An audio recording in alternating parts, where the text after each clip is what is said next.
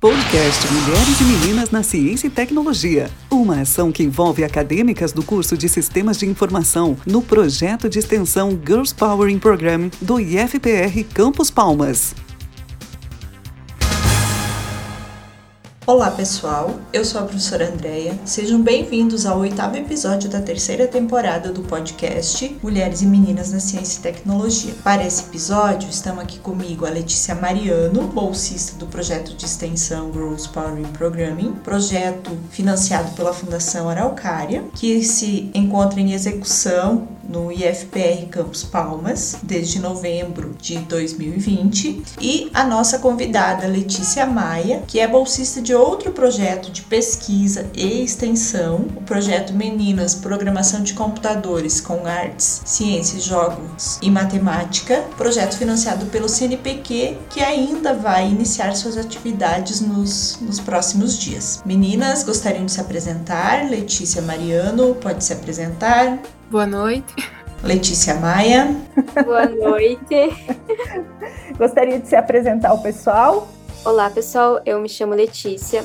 Sou formada em licenciatura em matemática e atualmente estou no segundo período de ciências contábeis. Atualmente eu leciono as matérias de matemática e educação financeira.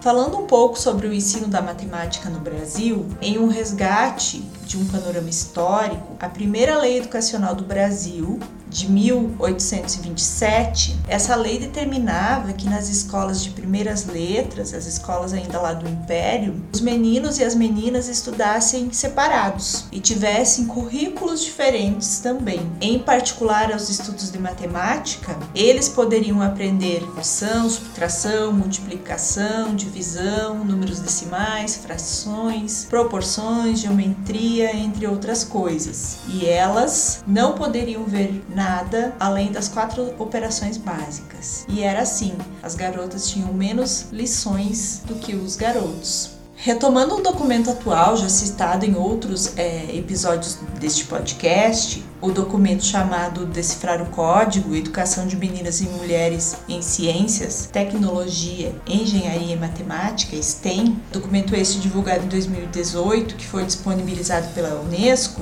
esse documento analisa os fatores que impedem e que facilitam também a participação é, das meninas na áreas, nas áreas de STEM e aponta resultados em relação à continuidade das meninas na educação relacionadas às áreas de STEM. O documento enfatiza de diversas maneiras, né? Existe uma subrepresentação das meninas na educação em ciência, tecnologia, engenharia e matemática e que isso tem raízes profundas e que isso coloca muitas limitações ao avanço rumo ao desenvolvimento sustentável, o qual prevê uma maior igualdade social. Ainda falando do documento que sempre traz é, inúmeras é, reflexões e contribuições, esse documento enfatiza que os sistemas educacionais e que as escolas desempenham um papel central em determinar o interesse das meninas em STEM, bem como desempenham um papel central em oferecer oportunidades iguais para que as meninas possam acessar e se beneficiar de uma educação em STEM de qualidade. A gente consegue observar, a gente sabe, né, que a disparidade de gênero na participação e no desempenho desempenho é, na educação em STEM tem sido objeto de extensas pesquisas ao longo das, das últimas décadas, né? A gente também sabe que as diferenças de gênero no desempenho em ciências e matemática parece ter reduzido em muitos países nos últimos anos, e isso a gente encontra é, dados em diferentes pesquisas, né? Mas ainda é possível observar que essas diferenças são muito fortes, mesmo nos dias atuais, e que as mulheres ainda são significativamente subrepresentadas em profissões nas áreas de STEM. Letícia Mariano, poderia iniciar o nosso bloco de perguntas com a nossa colega Letícia Maia para ficar mais fácil? a diferenciação? Então, Letícia, conta pra gente um pouco da sua história e quando surgiu seu interesse pela matemática ou pelas áreas das exatas. Na verdade, desde muito pequeno, eu sempre tive uma facilidade nessas áreas, então para mim já era algo que eu gostava. Mas a partir ali de 2012, 2013, eu comecei a entender o para que usar a matemática na vida. Então, eu tive uma influência muito grande nessa parte do meu pai e do meu avô, que eles trabalham com partes aonde a matemática é muito usada, que é a mecânica. Então eu vi eles colocando na prática algo que eu já gostava, então eu passei a cada dia me interessar mais e fui me apaixonando conforme foi passando os anos. Hum, que legal. As influências que a gente recebe, né, dos familiares, dos colegas e de todos que estão ao nosso redor realmente fazem a diferença no nosso momento de escolha, né, das, das profissões. Muito bacana. Continuamos? Então, Letícia, quando que você descobriu o mundo da matemática? Como eu falei, foi mais com o meu pai e com o meu avô, né? Conforme eles iam criando cálculos, porque eles normalmente tinham que criar, eu ia olhando com eles o que eles estavam fazendo ali, fui vendo que a matemática não era apenas aquilo que tinha na escola, e sim algo muito maior. Letícia, como foi para você escolher um curso de, de matemática e qual que foi os seus maiores desafios? É, na verdade, foi difícil. Quando eu falei que eu tinha desistido de engenharia para fazer matemática, é, muitas pessoas falaram: você não vai conseguir, você não tem postura para ser professora. Eu escutei até isso. Então, foi bem desafiador, assim, a, a licenciatura em matemática. E eu acho que é uma, um pouco a questão do preconceito, né? Porque as pessoas olham, até hoje, elas olham para mim é, e falam assim: você não tem idade para ser professora, porque eu tenho uma cara de nove novinha, né? Mas as pessoas acham que por eu ser mulher, ser uma menina ainda, né? Como eles colocam, eu não tenho essa facilidade, esse domínio da matemática. Esses desafios que você enfrentou, você enfrentou no, no curso também? Durante a formação? Na parte do curso eu não enfrentei muito, porque a turma que eu tinha eram mu pessoas muito unidas, então é, a gente tentava se ajudar no máximo assim. É, foi mais na parte onde eu comecei a atuar mesmo que tem esse certo preconceito. Letícia, faz tempo que você terminou a sua graduação? Faz tempo que você está em sala de aula, trabalhando com as meninas, com meninos e meninas? Eu terminei minha graduação em 2019. Ano passado, por decorrência da pandemia, até eu não consegui pegar aulas, então esse ano é o primeiro que eu estou em sala de aula. E aí, conta para nós, está gostando? Como como que tá sendo? Eu gosto muito, porque na verdade, como eu falei, assim, sempre foi minha paixão a matemática. E eu sempre gostei muito de ajudar as pessoas, então eu acabei mesclando isso.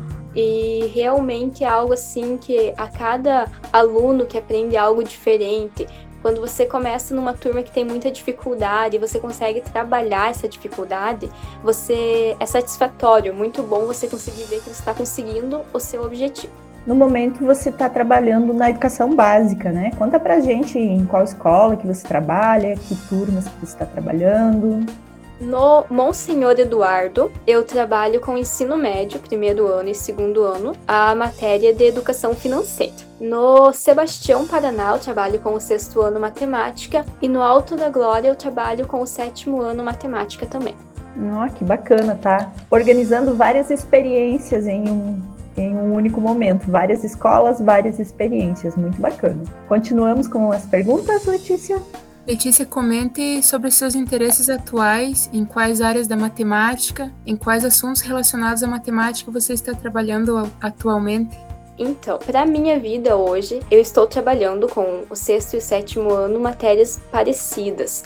A única diferença é que a gente trabalha números inteiros com o sexto e números racionais com o sétimo. É, a gente está trabalhando a parte de mínimo múltiplo comum, então a gente tenta mesclar isso com a vida. Ai, prof, mas no que que eu vou usar? Numa receita de bolo, quem sabe? Quando você for é, comprar uma pizza para você dividir igualmente entre a sua família. Então eu tento mesclar essa parte da vida com os conteúdos. E na minha parte pessoal, eu realmente sou apaixonada por trigonometria. Já pela parte da mecânica, a gente usa muita trigonometria para resolver os cálculos de ângulo de engrenagem. Então, normalmente, eu tento ajudar o máximo que eu posso a minha família com essa parte da trigonometria. Eu sou muito apaixonada. Mais uma outra curiosidade: você tem interesse em continuar seus estudos é, na área da matemática? Posteriormente eu tenho vontade, agora eu acho que não é o momento para mim, eu acho que agora eu tô me descobrindo como professor, mas posteriormente eu quero tentar mestrado e quem sabe até um doutorado. Então, é, ainda nessa, nessa temática de falar um pouco mais de você, se você conseguir ou se tiver a vontade para compartilhar com as meninas alguma outra experiência, alguma outra situação, no intuito mesmo de inspirá-las o meu recado que eu quero deixar para as meninas hoje é que nunca desistam dos seus sonhos. É, hoje, principalmente para as meninas do ensino médio que estão aí decidindo a profissão que querem seguir, podem falar: ai, mas isso não é trabalho de menina. Ah, você não tem potencial para isso. Eu acho melhor você dar uma maneiradinha e segurar a tua bola. Não aceitem isso. Todas nós somos capazes de chegar aonde nós quisermos e não podemos deixar que ninguém diga o contrário. Letícia, qual conselho você gostaria de ter ouvido durante a sua trajetória na matemática e qual dica você gostaria de ter ouvido quando começou na área da matemática?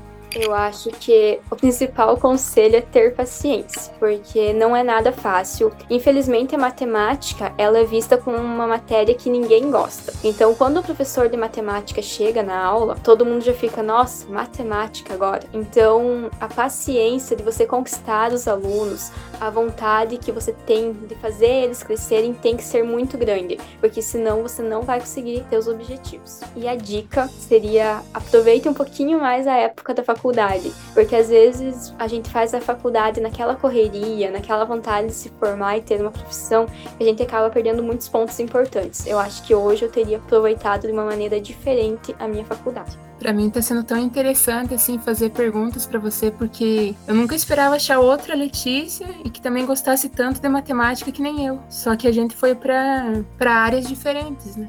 Exatamente. É muito difícil a gente achar assim mulheres que gostem dessa área e como o mesmo nome ainda foi bem interessante assim a gente se achar assim nos programas do IF. Letícia, a gente já está indo mais para o final né, das nossas perguntas, né? Mas uma coisa que eu gostaria muito de saber é o que te motiva a ficar na área de matemática.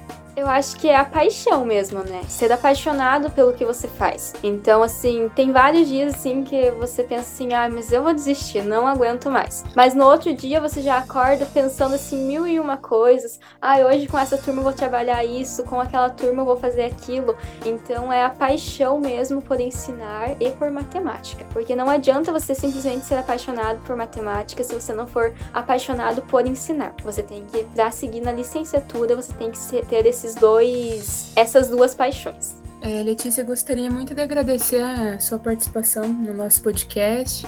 Eu que agradeço pelo convite, eu fico muito feliz de, de, estar participando desse projeto e eu queria fazer aqui uma observação para as meninas que nós estamos com o edital aberto. Então, se você é estudante do ensino médio, do IFPR, Alto da Glória e Dom Carlos, se inscreva no programa que eu acho que vai ser algo muito válido, principalmente para quem está querendo seguir nessa carreira das ciências exatas e da programação. Então, meninas, agradeço a participação de vocês, agradeço especialmente você, Letícia Maia, te desejo uma excelente jornada de trabalho e aprendizado junto ao novo projeto ao qual você aceitou o desafio de ser bolsista e também desejo muito sucesso na sua vida profissional, especialmente em sua atuação na educação básica, onde você poderá inspirar cada vez mais meninas para as áreas da ciência e da tecnologia. E assim finalizo o nosso oitavo episódio da terceira temporada. Se você gostou de ouvir a história da Letícia Maia, Fique atenta para os próximos episódios e também ao nosso Instagram, no projeto.mulheres.ciência. Até o próximo episódio. Tchau, tchau! Podcast Mulheres e Meninas na Ciência e Tecnologia. Mais uma ação do projeto de extensão Girls Power in Program.